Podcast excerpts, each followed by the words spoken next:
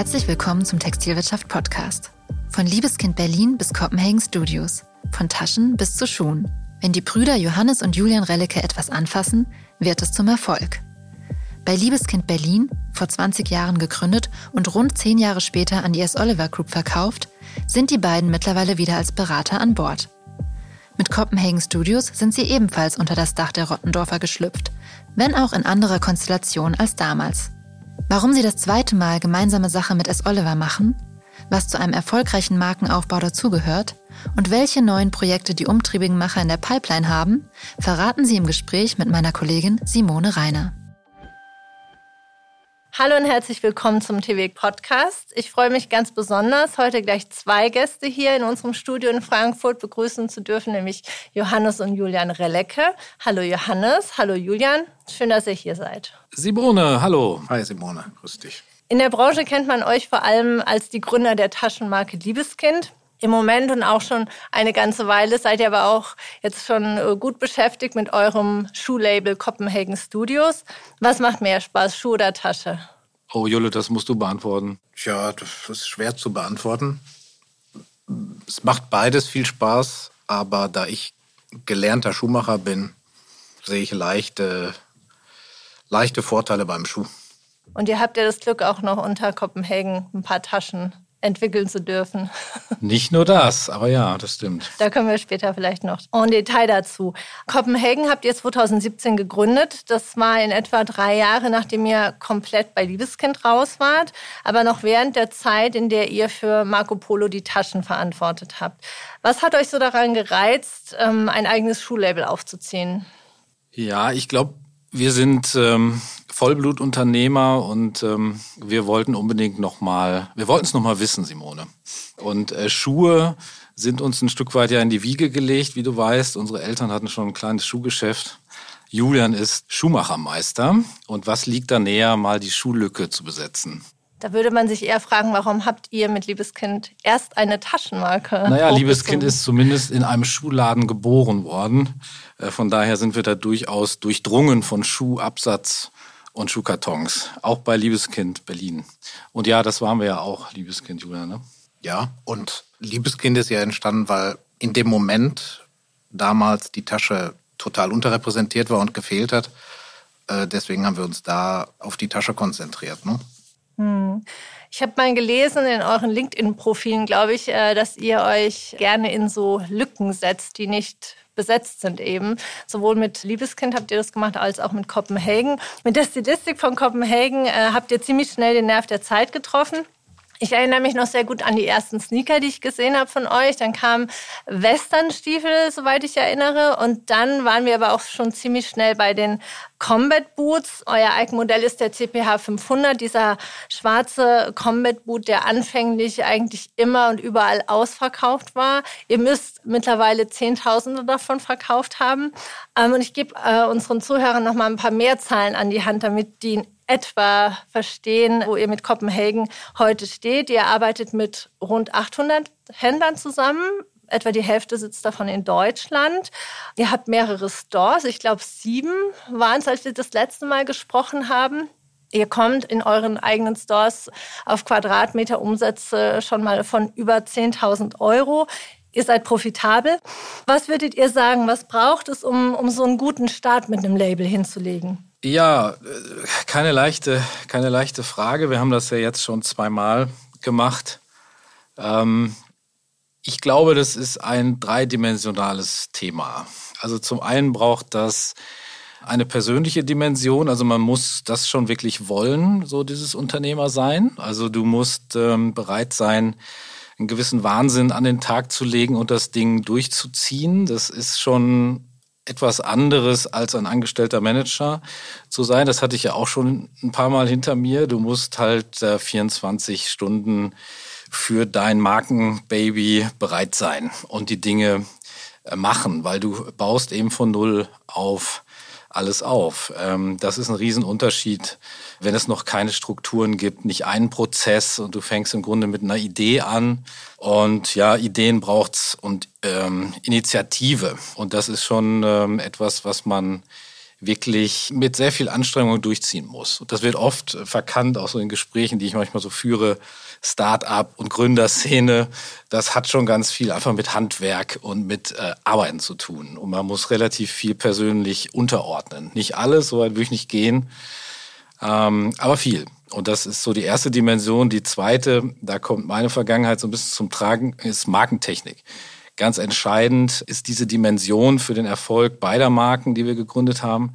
Eine Marke muss klar, emotional, anders und relevant sein. Das klingt immer so einfach, ist aber verdammt schwer, weil es nämlich bedeutet, Entscheidungen zu treffen. Du musst eine Marke ausrichten und du kannst sie nur einmal ausrichten und du musst sie dann in aller Konsequenz über alle Touchpoints genauso umsetzen. Und das hat dann auch viel mit der von dir angesprochenen Lücke zu tun. Es muss sehr stringent sein, sehr klar und es muss ein Thema sein, was noch nicht, zumindest noch nicht so besetzt ist. Und das ist die zweite Dimension. Und bei der dritten äh, ist das das Team. Ohne Mitarbeiter, die dafür brennen, gäbe es beide Marken nicht. Und die haben wir. Und sag noch mal kurz was zu deiner Vergangenheit, zu deinem Background. Das ist eigentlich streng geheim. Nein, nein, mein Background, äh, ich, ich bin äh, klassischer BWLer, wenn du so willst, mit dem Schwerpunkt auf strategisches Marketing und ich komme aus der Markentechnik oder Markenberatung. Ich war im McCann Erickson Netzwerk und beim BBDO im Bereich strategischer Markenführung ähm, aktiv, bevor mein Bruder ähm, ein Schuhgeschäft eröffnet hat und ich dann von Anfang an als Erstgesellschafter dabei war und dann nach und nach aber meine Tätigkeiten als Markenberater zugunsten der eigenen Brand aufgegeben habe. Und das war auch nur konsequent, weil wer andere Marken berät mit klugen Ratschlägen, der muss es selbst schaffen, eine Marke zu gründen und aufzubauen. Und deswegen habe ich das dann gerne mit Julian zusammen gemacht und ähm, Sammy kam dann ja auch sehr schnell dazu. Hm, bei Liebeskind, genau. Bei Liebeskind, genau. Ja. Julian, vielleicht magst du noch ein bisschen was über deinen Background erzählen. Also ich bin klassisch, äh, komme eigentlich so klassisch vom Produkt, also wirklich vom Produkt, nicht vom Design, sondern vom Produkt. Ich bin, wie gesagt, gelernter Schuhmacher und habe das mehrere Jahre gemacht. Ehrlich gesagt mit sehr wenig Leidenschaft und Freude. Er hat es gehasst, wenn man es mal ganz klar sagen will. Absolut. Und mir war auch klar, wenn das Thema vorbei ist, wechsle ich. Wohin war mir noch nicht so ganz klar. Und ich bin dann als Quereinsteiger in den Handel und hatte dann durch Zufall bin ich dann sehr schnell in Damenschuhabteilungen geraten und da wusste ich sehr schnell, das kann ich. Und da hätte ich auch noch einiges äh, beizutragen und zu optimieren. Und äh, das habe ich dann auch mit meiner Existenzgründung damals mit meinen ersten Schulläden auch dann direkt umgesetzt. Die unter dem Namen Scarpe gelaufen sind, ne? Genau. Okay, also wir müssen mal kurz vorspulen. Also dann kam Liebeskind irgendwann, dann kam Marco Polo. So, und dann habt ihr Kopenhagen gegründet. Wie kam es dazu? Lass uns mal teilhaben. Also wann habt ihr gemerkt, Mensch, der Markt braucht ein Produkt wie unseres? Wann fiel diese Entscheidung? Unmittelbar davor. Ähm, also die erste Entscheidung ist immer, wir wollen nochmal ein Unternehmen aufbauen oder eine Marke gründen. Äh, das Initial muss irgendwo Anfang 17, Ende 16 oder so äh, gekommen sein. Und dann war für uns aber auch klar, sehr schnell, es geht mal in den Bereich Schuh, weil Tasche haben wir schon gemacht. Klamotte haben wir nicht so eine enge Beziehung zu, außer ähm, dass uns Klamotten interessieren für uns selber, aber ansonsten sind wir da nicht so dicht dran an dem Thema und Schuh war immer etwas, was uns begleitet hat, wie ich ja eben schon mal unterstrichen habe. Und deswegen war das jetzt kein, kein ganz abwegiger Gedanke. Ja, und wir sind natürlich Schuhmacher, Schuhhändler immer schon gewesen. Auch während der Zeit von Liebeskind äh, haben wir den Schuhmarkt weiter beobachtet. Äh, ich arbeite seit, ich glaube, jetzt mittlerweile über 20 Jahren in Italien äh, mit Leder, mit Schuhen, mit egal was. Und für uns war es immer klar, dass es da was geben kann und dass es da eigentlich noch nicht ganz so viel gibt. Ne? Eigentlich, dass es was geben muss, weil da hat sich dann sehr schnell eine Lücke aufgedrängt. Ne? Und das hat natürlich auch für den Schuh gesprochen. Und zwar klar, dass da wirklich was fehlt. Und das war vor allem eine sportive Stilistik, weil ihr seid ja, ich glaube, eure ersten Gehversuche mit Kopenhagen waren ja Ballerinas, die ihr über Gehversuche. Es ja. waren durchschlagende ja. Ballerina-Erfolge. okay, aber ihr habt euch dann trotzdem ziemlich schnell für eine sehr sportive Stilistik ja, entschieden. Ja, äh, sportiv sind wir so in den Grundgenen einfach so ein bisschen, ja, immer schon gewesen. Als Liebeskind war ja auch eine sehr sportive Ausrichtung ähm, zu Beginn. Das hat sich natürlich ein bisschen verändert auch, aber so eine Grundsportivität haben wir, glaube ich, in so einer gefühlten Stilistik oder Julian hat die sehr stark. Ich beschreibe die mal als die eher die norditalienische Feder, mit der er seine Kollektion gestaltet. Er ist ähm, auch wenn er natürlich sehr elegant rüberkommt, nicht so parisien. Ne? Und deswegen äh, war das, dass wir ein, eher ein, lässiges oder ein, äh, ein Casual-artiges Thema entwickeln, war eigentlich schon relativ früh klar.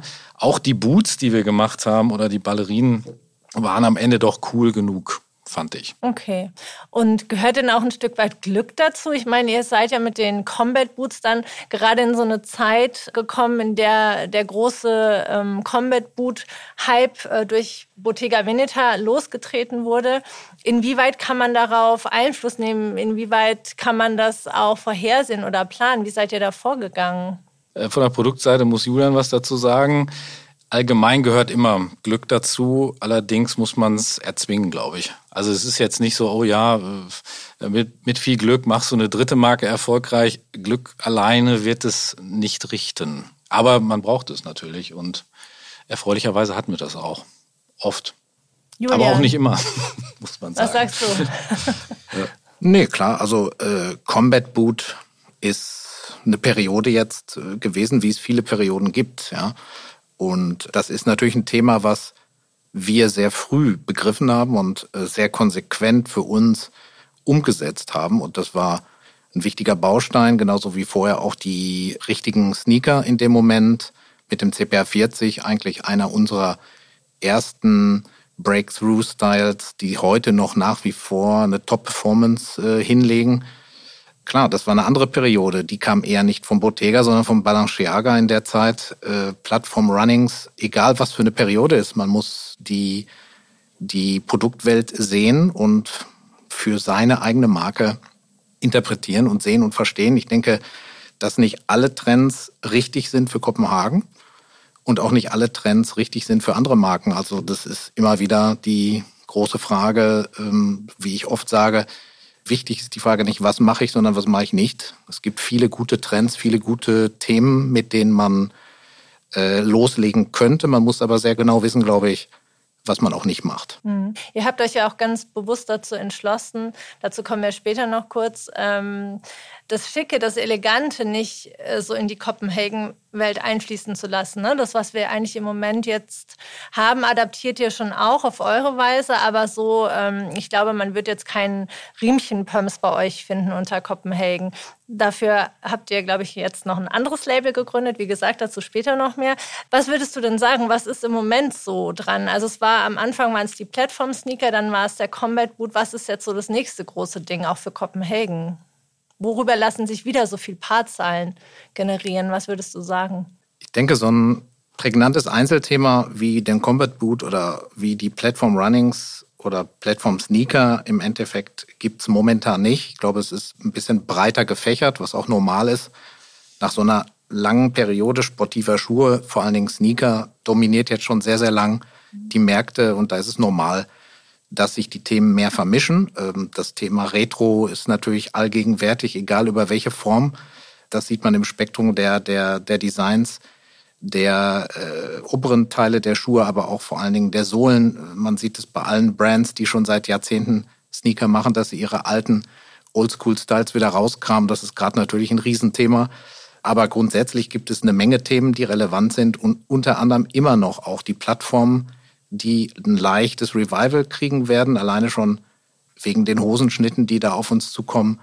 Es gibt eine breite Spielwiese in dem Bereich. So einzelne prägnante Styles wie der Combat Boot oder der Dead Sneaker sehe ich momentan nicht. Man muss, glaube ich, aus allen Welten spielen und äh, gut miteinander vermischen und auch daraus neue Themen sich erbauen sozusagen. So arbeiten wir auch sehr stark im Produkt. Was würdet ihr noch sagen? Was ist noch wichtig, wenn man so ein Label aufzieht? Man spricht ja immer so vom verflixten siebten Jahr in Beziehungen oder in anderen Themen. Gibt es äh, sowas für, für Labels, für neue Labels auch, die am Markt sind? Gibt es da so eine Zwei-Jahres-Hürde? Oder was würdet ihr sagen? Wann war es besonders schwierig? Was hat euch vor besondere Herausforderungen gestellt? Ja, jedes Jahr hat so seine eigenen Herausforderungen, würde ich fast sagen. Also ganz zu Beginn ähm, ist das noch äh, viel so ausprobieren und aufbauen. Da darf man keine handwerklichen Fehler machen. Da hatten wir genug Zeit zu üben. Das passiert uns so nicht mehr. Was meinst du mit ähm, handwerkliche Fehler zum Beispiel? Mh, zum Beispiel ähm, sich in der Breite der Kollektionsentwicklung verzetteln. Das wäre zum Beispiel etwas, weil je breiter du eine Entwicklung aufstellst, umso größer entwickeln sich dann auch teilweise explosionsartig Kosten hinten raus. Das sind so äh, Learnings. Also wenn man das schon mal gemacht hat und seine, seine Erfahrungen auch damit gemacht hat, ist man also wir waren beim zweiten Mal sehr viel fokussierter, was das Kernprodukt anging noch. Ähm, dass das so am Anfang, glaube ich, entscheidend, neben Finanzierungsfragen, die man sich natürlich als äh, Gründer immer stellen muss. Und natürlich ist es so, jede Kollektion, und da beneide ich Julian nicht um seine, seine Position, jede Kollektion muss im Grunde die Vorgängerkollektion toppen. Und das ist etwas, wo wir sehr intensiv dran arbeiten. Für uns ist es jetzt nicht entspannter als früher. Früher war es nicht entspannter als heute. Ähm, und das ist etwas, was Julian und mich, glaube ich, so ein bisschen ausmacht oder auch antreibt. Das ist schon ein, ja, dieser gewisse Wahnsinn, dass man versucht, immer noch besser zu sein mit seinem Produkt. Und das hilft beim Endergebnis. Und äh, die aktuelle Kollektion hat auch deswegen so gut funktioniert, mit einem deutlich geringeren Combat-Anteil, den du zu Recht ansprichst, weil wir sehr, sehr stimmige, für unsere Brand Essence stimmige Alternativen entwickelt haben, die kommen vom Combat, die aber runtergebrochen jetzt sehr viel reduzierter daherkommen und früher möglicherweise als klassischer ähm, Booty durchgegangen wären. Das ist schon etwas, was sehr viel Arbeit bedeutet. Aber das ist eigentlich die Herausforderung, die man bei jeder Kollektion jedes Mal hat. Größe ist vielleicht noch etwas, was irgendwann anstrengend werden kann. Wie groß seid ihr? Wir sind äh, groß genug. Wir sind sehr dynamisch gewachsen. Das kann man nicht anders sagen. Wir halten aber unser Team und die Struktur sehr sportlich. Also wir haben, das kann ich verraten, auf unserer Payroll 75 Mitarbeiter. Das schließt allerdings die in den Stores mit ein. Da kann man sich vorstellen, dass wir sehr ähm, stringent in dem, im Headquarter arbeiten. Das liegt aber auch daran, dass Julian und ich in den Themen noch sehr tief drin stecken. Und das ist, glaube ich, auch äh, für unser Konzept sehr wichtig. Ich habe mal irgendwo eine Umsatzzahl gelesen äh, für 2020, 8 Millionen. Die habt ihr wahrscheinlich auch schon deutlich hinter euch gelassen. Was würdest du sagen? Äh, damit hast du recht. Du willst doch jetzt nicht noch mehr hören, oder? Eigentlich schon. Ich kannte die Zahl, kannte ich auch noch gar nicht. 2020, 8 Millionen. woher hattest du die? Ja, naja, recherchiert. Okay, ja. Hm. Aber das ist ja auch lange her. Ne? Ja. ähm, so, jetzt habe ich meine Frage vergessen. Ja. Ähm. Wie groß seid ihr? Also wir, wir, wir sind ähm, sicher, äh, wir sind dynamisch gewachsen. Das Team ist gar nicht so groß, wie man, wie man erwarten würde. Das stellt uns alle äh, auch jeden Tag vor Herausforderungen. Aber ein zu großes Team ist eine noch größere Herausforderung. Ähm, über eine Sache müssen wir noch sprechen. Ihr habt sowohl bei Copenhagen Studios als auch bei Liebeskind Berlin es mal so formuliert, dass ihr Affordable Luxury machen wollt. Wie wichtig ist denn die Preisfindung beim Hochziehen eines neuen Labels? Sehr wichtig. Ähm, genauso stringent, wie man Markenstory, ähm, Umsetzung von äh, Tonalität und Attributen umsetzen muss, muss man sehr genau festlegen, in welchem Preissegment man aktiv sein möchte oder angreifen möchte. Und das war für uns immer ein Schlüssel, muss man sagen. Affordable Luxury ist eine für uns extrem spannende Lücke, weil wir fest davon überzeugt sind, dass der Endverbraucher draußen sehr viel Value erwartet. Heißt, Preis-Leistung muss hoch hochgefahren sein und im Zweifel wird das immer intensiver durch die Transparenz, die da draußen herrscht. Deswegen fühlen wir uns da eigentlich am wohlsten. Konkret, wie geht man da vor? Also Affordable Luxury ist für uns ja auch so ein bisschen, zumindest für uns im Produkt, auch sowas wie eine Sportdisziplin. Ne? Also wir haben immer den Anspruch, viel Produkt zu liefern für so wenig Geld wie möglich. Das ist erstmal so eine Grundphilosophie, die wir immer haben. Warum, weiß ich nicht, gehört irgendwie mit in unsere Produkt- oder auch Unternehmens-DNA. Und da geht man halt, ich persönlich vom Produkt gehe einfach so vor, dass ich erstmal mir einen Überblick mache, was für Materialien gibt es, was für Materialien brauchen wir, was für Schuhtypen jetzt mal im Fall von Kopenhagen brauchen wir oder wollen wir fürs Konzept? Was kosten die bei anderen und warum kosten die das überhaupt und wie können wir uns da positionieren? Und manche Dinge äh, können wir auch nicht beeinflussen. Also wir haben ja keine Schuhfabrik, leider, zu Hause. Oder ich kenne auch nicht äh, zig Leute mit der Schuhfabrik schlechthin. Also wir müssen eigentlich ja mit dem, von null beginnen, mit einem White Sheet of Paper, wenn du so willst, und müssen einmal erstmal verstehen, was für eine Art von Produkt wollen wir und wie kriegen wir das so sharp wie möglich organisiert. Das ist immer eigentlich unsere Herangehensweise. Und da versuchen wir halt immer im Sinne des Kunden so viel Qualität wie möglich zu liefern. Und der Prozess beginnt dann erstmal mit wahrscheinlich zu teuren Schuhen äh, oder auch Taschen und dann versuchen wir ohne Qualitäts- und stilistischen Verlusten halt zu optimieren. Komponente für Komponente. Und das ist die Herangehensweise, so wie wir Produkt umsetzen. Euer Anspruch ist ja auch immer Made in Europe, mhm. am besten noch Made in Italy. Produkte auf den Markt zu bringen. Das ist wahrscheinlich gerade in den letzten zwei, drei Jahren eine besondere Herausforderung gewesen, oder? Absolut. Das wahrscheinlich das meistgesprochenste Wort des letzten Jahres ist Inflation merkt man vor allen Dingen natürlich äh, beim Thema Zulieferung, also Komponenten, ob Sohlen, Leder etc. bis hin zu Schuhbox, äh, wahnsinnige Preissteigerungen. Und auch da ist es natürlich dann umso wichtiger, darauf zu reagieren, indem man entweder das einfach akzeptiert und die Preise erhöht oder es sportlich sieht und versucht, andere Lösungen zu finden. An Stellen, wo man halt nicht sparen kann, wie zum Beispiel bei einer Schuhbox, muss man vielleicht versuchen, in den Prozessen oder sonstiges irgendwie da zu korrigieren und gegenzulenken. Und das ist ein täglicher Fight, ne? Klar, das ist so. Und auch wenn dann der Prozess nicht weiter zu optimieren ist, kann man immer noch strategisch Preissetzung vollziehen. Du hast eben den CPA 500 angesprochen. Wir haben ihn trotz dieser Unwägbarkeiten nicht erhöht. Ähm, das ist dann eine ganz bewusste strategische Entscheidung. Der Schuh ist natürlich nicht günstiger geworden. Wir haben ihn in seiner Qualität nicht äh, runtergeschraubt, sondern wir haben einfach investiert in die Preis-Leistung. Und äh, unsere Branche hat ja so wunderbare äh, Spezialbegriffe. Eckpreislage. Ne? Wir sind Fans der Eckpreislage. Und wenn man mal so einen starken Schuh hat, ähm, dann tun wir uns sehr schwer, da den Weg in eine Preiserhöhung zu gehen, weil wir auch stark handelsorientiert denken, weil wir kommen eben vom Retail. Und das war, glaube ich, ein gutes Investment. Jetzt gehen Preise wieder zurück und wir müssen jetzt schon nicht mehr erhöhen. Und deswegen hätten wir den Preis unnötigerweise für ein kurzfristiges Phänomen nach oben geschraubt. Für unsere Zuhörer, der CPH 500 kostet 250 Euro. Nochmal abschließend zu dem Thema, in welchem Preisgefüge ähm, bewegt sich denn oder muss man sich bewegen, wenn man Affordable Luxury anbieten will bei Schuhen, in eurem Fall jetzt mit Kopenhagen und bei Taschen? Tja, Affordable Luxury war früher bei Liebeskind, wie viele Leser wahrscheinlich auch noch wissen, die Eatback für 199.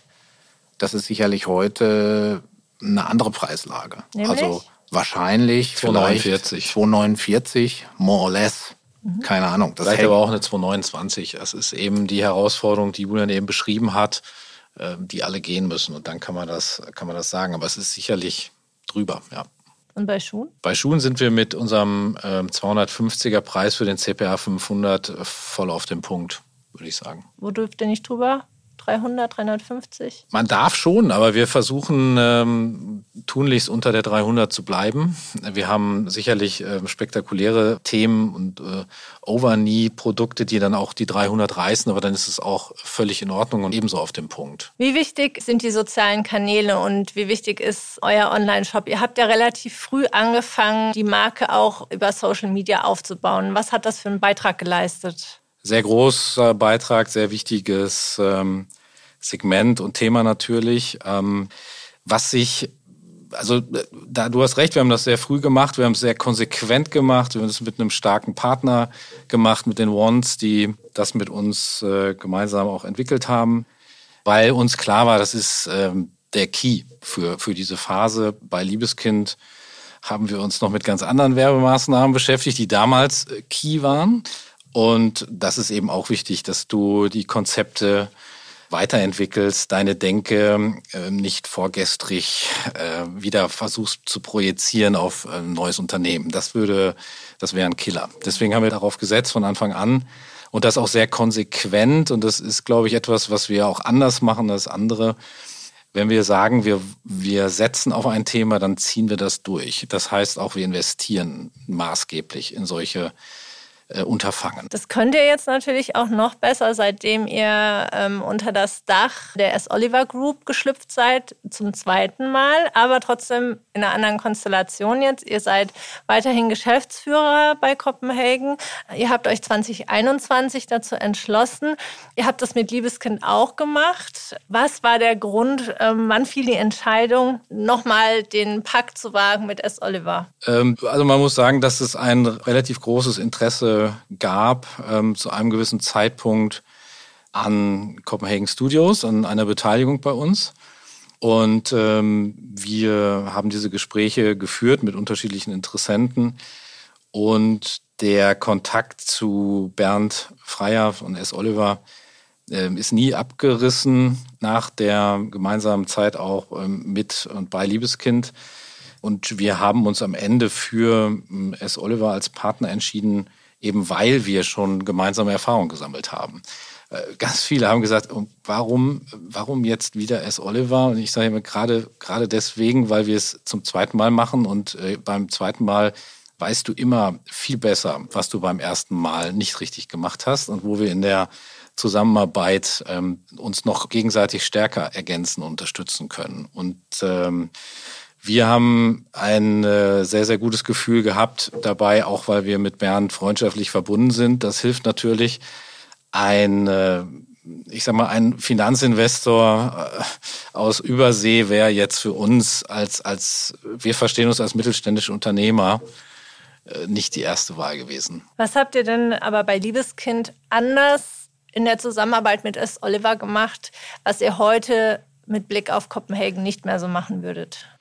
Ja, in der Zusammenarbeit mit S. Oliver haben wir uns äh, schwer vorgenommen, Kopenhagen ähm, eigenständig zu belassen und nicht äh, zu integrieren, als äh, eigenes Unternehmen zu führen mit einer Beteiligung von, von S. Oliver, aber eben nicht integriert in Konzernprozesse. Und das ist etwas, ähm, was man machen kann in Bereichen, wo es Marke Produkt und Menschen nicht zu stark belastet. Ähm, das kann man zum Beispiel bei Finanzen kann man das machen. Man kann das auch in anderen Bereichen machen, aber man muss es sehr, sehr gründlich prüfen. Und wir haben gemeinsam das Learning ähm, gehabt, dass es eben nicht sinnvoll ist, zu stark zu verbinden, sondern dass man Kopenhagen als das, was es so erfolgreich gemacht hat, ähm, allein weiterarbeiten lässt. Und das war eine Grundlage auch für uns, das so zu tun. Im Übrigen muss ich noch sagen, Simone, die Investition, die konsequente in Social Media hat nichts mit ähm, der Beteiligung jetzt von S. Oliver zu tun. Da haben wir vorher schon sehr konsequent und substanziell investiert. Also das hat eigentlich keinen direkten Einfluss darauf. Dennoch hast du natürlich recht, dass ähm, ich meine, guckt euch eure Titelseite an, die hier so vor mir liegt mit ähm, dem, dem Herzschlag, der sich dem Ende neidet unserer Branche.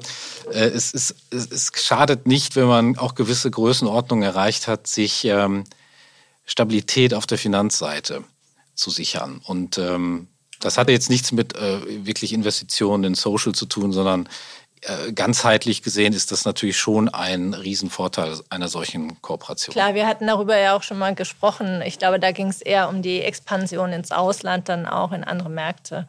Genau. Was würdet ihr noch sagen? Was habt ihr noch aus der Liebeskindzeit gelernt? Jetzt gar nicht mit Blick auf S. Oliver, sondern generell äh, aus der Zusammenarbeit mit dem Handel. Gibt es so eine Sache, die ihr strikt vermeidet, die euch nicht nochmal passieren soll mit Kopenhagen? Stichwort Vertrieb zum Beispiel. Wart ihr mit, mit Liebeskind so breit aufgestellt? Simone, wir haben damals schon alles so, so, so, so richtig. Nein. Ähm, ja, waren wir zu breit aufgestellt? Ähm, nein, eigentlich, eigentlich nicht. Zum Ende ähm, ist das. Diese Frage stellst du mir ganz oft und ich freue mich immer, wenn du, wenn du mir die Frage stellst, ob wir jetzt zu breit distribuiert sind. Diese Frage kommt automatisch. Wenn du eine gewisse Awareness und eine Durchdringung hast, wird dir diese Frage gestellt, ohne dass du ein POS hinzugenommen hast, weil einfach die Wahrnehmung draußen die ist, dass es dich ähm, in ganz vielen Läden plötzlich gibt. Äh, die Wahrheit ist, dass wir bei Copenhagen Studios ähm, 250 neue Kunden äh, aufgenommen haben in diesem Jahr und alle sind im Ausland. Und in Deutschland bedienen wir mittlerweile, ich glaube, 80 Kunden weniger als noch vor anderthalb Jahren. Und diese auch selektive Überprüfung ähm, unserer Vertriebsstrukturen, die hat eigentlich auch uns immer beschäftigt. Natürlich äh, machst du Fehler, wenn du so stark wächst, wenn du so viele Themen hast.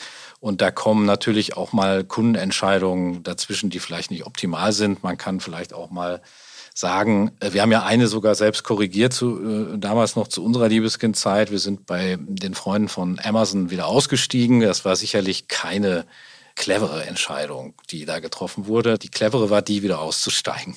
Ja. Aber ja, solche Fehler passieren definitiv und äh, aus denen lernt man, klar. Und was wäre so die, die größte Parallele zu Liebeskind, zwischen Kopenhagen und Liebeskind? Vielleicht mal mit Blick auf die Kollektion. Gibt es da irgendeinen Grundsatz oder eine Herangehensweise, die immer gleich geblieben ist?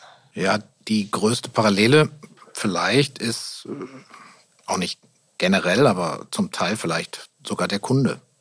Also ich glaube schon, dass wir zum Teil Kundenüberschneidungen haben, wie mit vielen anderen Marken natürlich auch. Es ist die Kategorie, die auch ähnlich ist, würde ich sagen. Es sind da zwei verschiedene Produktgruppen, aber es sind schon zwei Brands, die schon ein paar Ähnlichkeiten aufweisen. Das ist ganz klar. Es ist eine klare Positionierung. Unsere Schuhe sind positioniert in der Stadt Kopenhagen, die Tasche in Berlin. Es gibt einige Ähnlichkeiten. Vom Arbeiten mit Produkt gibt es natürlich sehr wenig Ähnlichkeiten, weil es ist sehr schwer, eine Ähnlichkeit zwischen einem Combat Boot und einer Shoppertasche herzustellen. Äh, es ist eine Art von Stilistik, die ein bisschen cleaner, softer, more easy ist äh, und nicht sehr galanteristisch ausgerichtet ist. Auch das ist eine Ähnlichkeit.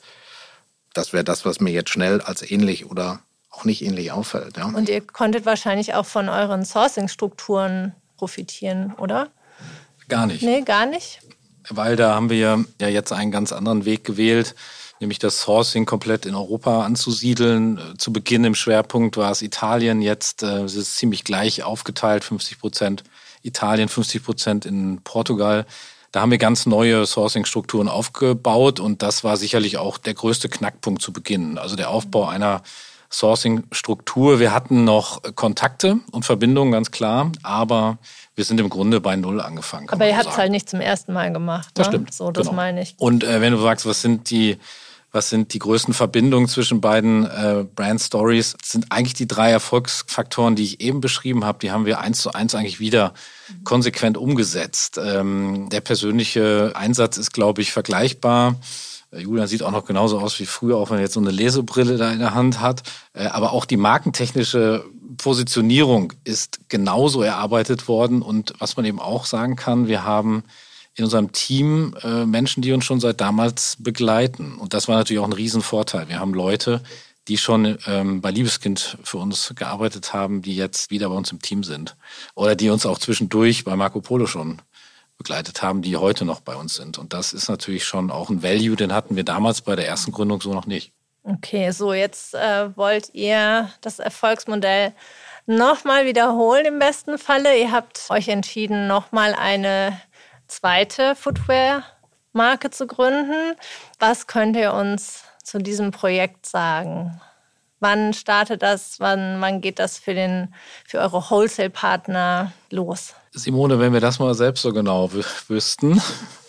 Leider, wir können da heute noch nicht so ganz so viel zu sagen, auch wenn das vielleicht jetzt ähm, enttäuscht. Ähm, du hast recht, wir haben uns nochmal eine Lücke, die sich nahezu aufdrängt und uns anspringt. Ähm, das ist der Feminine Contemporary Bereich, den wir sehr stark noch als äh, unbearbeitetes Feld sehen, zumindest im Blick auf ähm, professionelle, emotionale Markenstrukturen und Kollektionen. Und äh, ich glaube, das sehen viele Partner von uns im Handel eben auch so. Wir haben auch sehr produktive Gespräche schon geführt. Aber wir tendieren dazu, erst dann die Dinge zu präsentieren und zu benennen, wenn sie zu 100 Prozent final sind, wenn alles entwickelt ist äh, zu unserer absoluten Zufriedenheit. Und deswegen können wir heute noch nicht so ganz so viel dazu sagen. Dazu kommt, dass wir mit Copenhagen Studios ein Unternehmen äh, führen, was sehr dynamisch sich entwickelt, was sehr viel Aufmerksamkeit und, und Energie und Kraft von uns braucht. Darüber hinaus beraten wir ja gerade ähm, unsere erste Gründung, Liebeskind, wieder im Bereich der Ausrichtung. Und auch das ist natürlich ein Thema, was uns sehr am Herzen liegt und alles gleichzeitig zu tun. Das ist vielleicht ein Learning, was wir früher nicht hatten. Früher hätten wir jetzt alles schon rausposaunt, wären wahrscheinlich schon auf irgendeinem Messestand mit, der, mit dem Produkt zu finden, ohne genau zu wissen, wie wir es dann ausliefern. Also die Zeiten sind vorbei. Wir sind doch alt geworden, Julde. Absolut. Guck uns an. okay, das heißt, ähm, den Start darf man dann so Richtung Herbst erwarten. Ich glaube, wir hatten ja auch schon mal so ein bisschen ähm, detaillierter drüber gesprochen, ohne dass du zu viel verraten hast, natürlich, Johannes.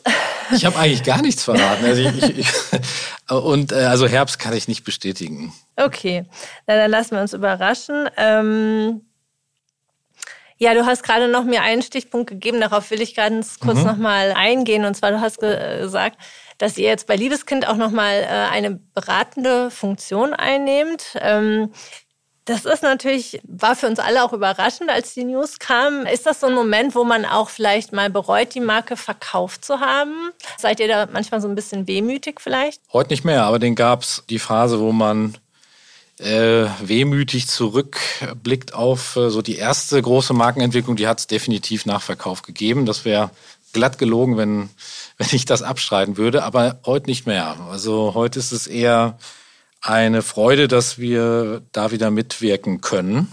Und es ist so ein bisschen Homecoming. Wir sitzen ja immer noch an der Strahlower Allee. Mhm. äh, zwar ein Haus weiter, ist das, was wir damals dann verlassen haben, Ende 14.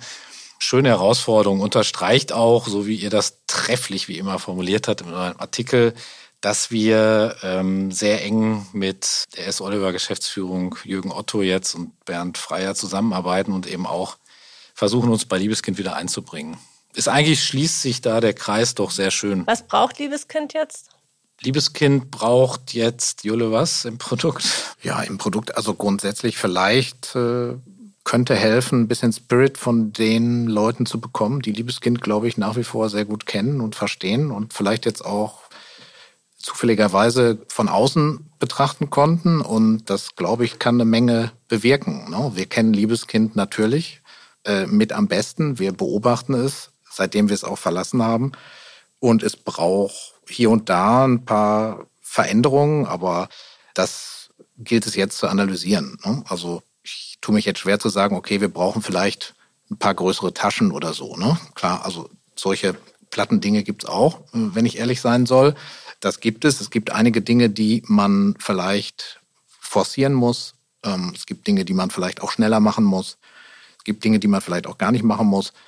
Aber das muss man jetzt genau analysieren und dann im Team zusammen umsetzen und Stück für Stück aufbauen. Und dafür schauen wir jetzt wieder mit drauf. Ne? Ihr seid ja immer gut für etwas Neues. Was steht denn sonst noch bei euch an in der nächsten Zeit? Was könnt ihr uns schon verraten heute und hier? Ja, wir gehen natürlich nicht ohne eine, eine spannende Neuigkeit hier aus diesem Studio. Wir freuen uns sehr, dass wir dieses Jahr eine erste größere Markenkooperation mit Copenhagen Studios eingegangen sind. Und zwar mit Lala Berlin. Das ist ein sehr, sehr spannendes Projekt. Wir werden gemeinsam mit Leila eine Sneaker-Kapsel entwickeln. Und äh, ja, da hat Jule wieder ganze Arbeit geleistet. Die ist äh, im Grunde schon fertig. Back to School Thema im äh, September und darauf freuen wir uns sehr. Und das ist natürlich schon auch nochmal eine markendynamische Geschichte, die äh, sehr viel Spaß gemacht hat oder immer noch Spaß macht. Okay. Allerletzte Frage, die wir allen stellen, die zu unserem Podcast hier waren. Ähm, wen würdet ihr denn gerne mal im TV-Podcast hören? Boah, das ist aber eine fiese Frage. Also, ich, also wenn ich, wenn ich jemand, äh, äh, wenn ich mir was wünschen dürfte, würde ich ähm, Andy Warhol nochmal auferstehen lassen und würde mich sehr gerne mal mit dem äh, unterhalten oder ein Interview mit ihm beim TV-Podcast hören. Ich glaube, das wird uns alle Lichtjahre nach vorne bringen. Aber es geht leider nicht, aber trotzdem. Julian, würde ich das auch nach vorne bringen oder hast du noch einen eigenen Wunsch? Ehrlich gesagt, das würde mich, glaube ich, nicht so ganz nach vorne bringen. Also, ähm, ja, gro vielleicht einen große, großen Idol, äh, oder wie sagt man heute in Neudeutsch, Idol in. Äh? Mhm. Vielleicht äh, könntet ihr mal nach Mailand fahren und Miuccia Prada interviewen. Darüber denken wir nach. Das wäre vielleicht auch eine gute Idee, aber ich würde dann doch den Warhol hören wollen. Aber gut. Also, vielen Dank, dass ihr hier wart. Wir werden euch weiterhin aufmerksam begleiten. Ich glaube, das ist immer spannend, was äh, von den Relikes kommt. Und ja, schön, dass ihr hier wart. Vielen Sehr Dank. gerne. Danke für die Einladung.